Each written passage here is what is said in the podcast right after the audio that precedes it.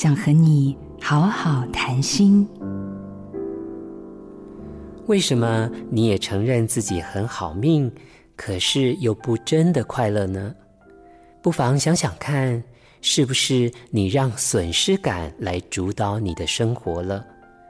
什么是损失感？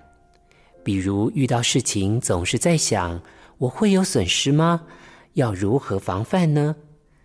跟别人在一起总是情不自禁比较起来，害怕自己不如人，这也是把注意力放在损失感上。活在损失感里，就像内心放置了一个超敏感警报器。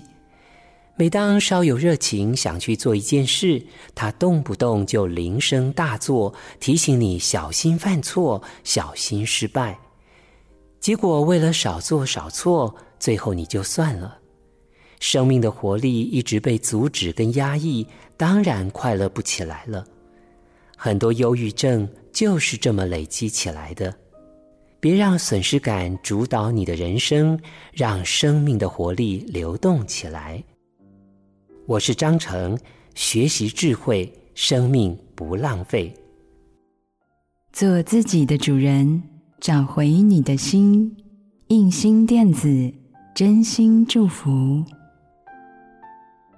好家庭联播网，中部地区古典音乐台 FM 九七点七，北部地区 Bravo FM。